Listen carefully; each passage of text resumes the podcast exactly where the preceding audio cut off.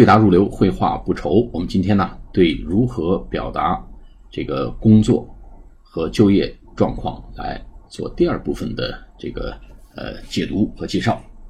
我们上次讲了，Where do you work? What do you do for living? I work at. I work for.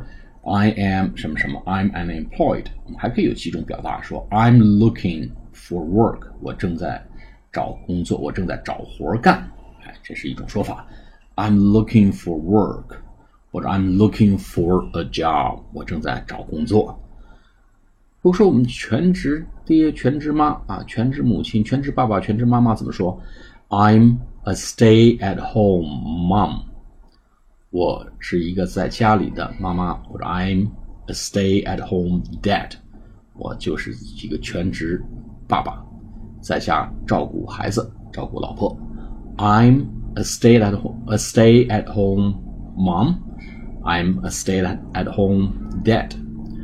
也可以说呢，我自己做自己的生意，我是一个创业者啊，我有自己的生意。I run my own business，我运营自己的生意。I run R U N my own my own 就是我自己的。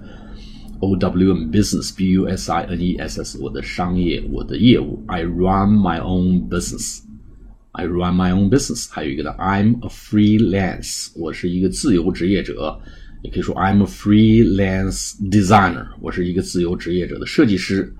I'm a freelance writer，我是一个自由职业的这个作家。I'm a freelance，就是我是一个自由职业者。Freelance，F R E E L A N C E，freelance，还可以干脆说我退休啦，我已经 I'm retired。 I'm retired. R E T I R E D. I'm retired. 好，我们下次节目再见，谢谢大家。